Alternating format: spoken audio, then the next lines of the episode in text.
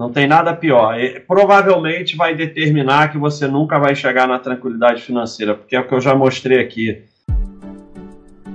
Baster.com mais de 20 anos de educação financeira e investimentos.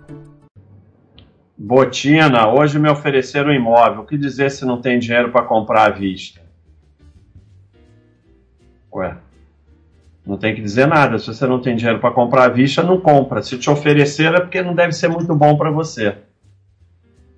Nada que é você. Não deve ser grandes coisas esse imóvel se estão te oferecendo. Porque se o imóvel fosse bom, estava sendo vendido. Não estava sendo oferecido para você. Me ofereceram. Te ofereceram por quê? Porque é um imóvel espetacular, um preço muito bom e alguém resolveu ser gente boa com você. Se você não tem dinheiro para comprar, não compra. Por que você vai comprar uma coisa que você não tem dinheiro para comprar? Sardinhagem. Comprei um apartamento na C70, reformei, gastei o mesmo valor da compra, passo mais tempo no interior. Por ser antigo, só tem rolo. Tento vender, não acho comprador. Vou tentar em B&B. O que acha?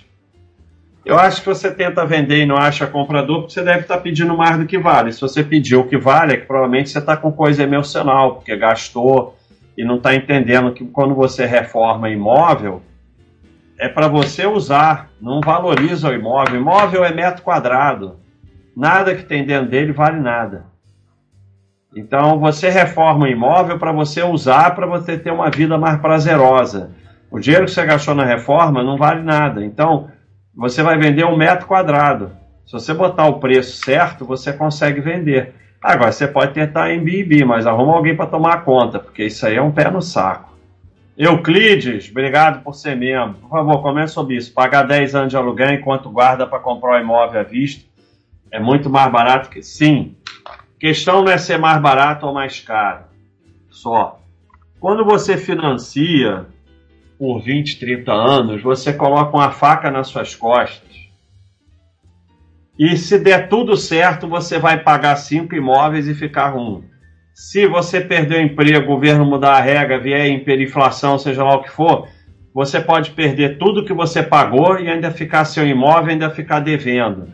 Então, a pior atitude financeira que você pode fazer na sua vida é pegar um financiamento.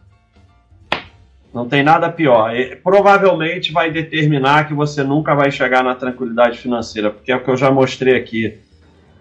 Quando você financia um imóvel de um milhão e paga 5 milhões, você não está perdendo só 4 milhões, você está perdendo todos os juros compostos capitalizados no tempo sobre aqueles 4 milhões.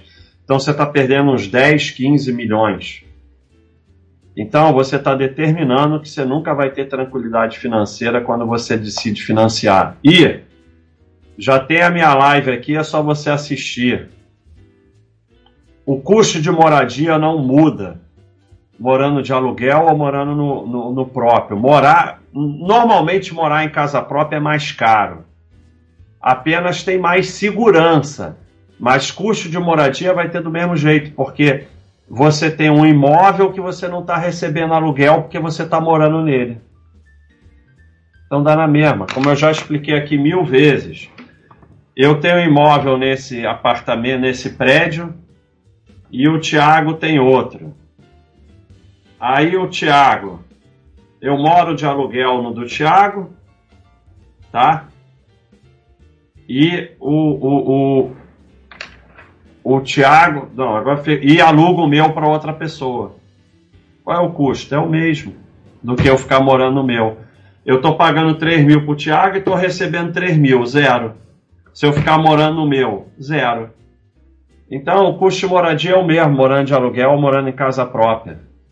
Essa coisa de é, financiar para fugir do aluguel é mais uma mentira do sistema para te levar ao que vai mais sustentar o sistema, que é pagar juros durante 30 anos.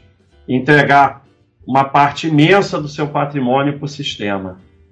É, se você, além do apartamento, tem um financiamento e quer vender o apartamento, deve vender pelo preço que for para quitar o financiamento.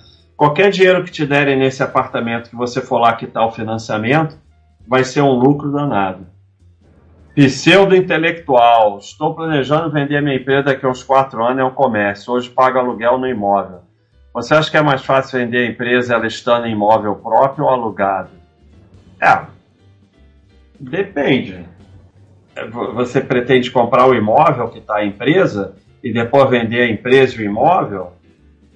Eu acho que não. Acho que as pessoas compram mais o ponto do que o imóvel, porque o cara já vai comprar o ponto, já vai comprar a empresa, já vai ter um gasto danado, ele não vai querer comprar o imóvel. Normalmente, comerciante não compra o imóvel, muito pelo contrário. Você vê que os bancos eles venderam os imóveis todos e passaram a alugar. Virou até FIA, no caso do Banco do Brasil, FIA das agências do Banco do Brasil. Então, é, tem alguns comerciantes tradicionais e tal que são donos do imóvel. Mas normalmente comerciante não, não é dono do imóvel, não.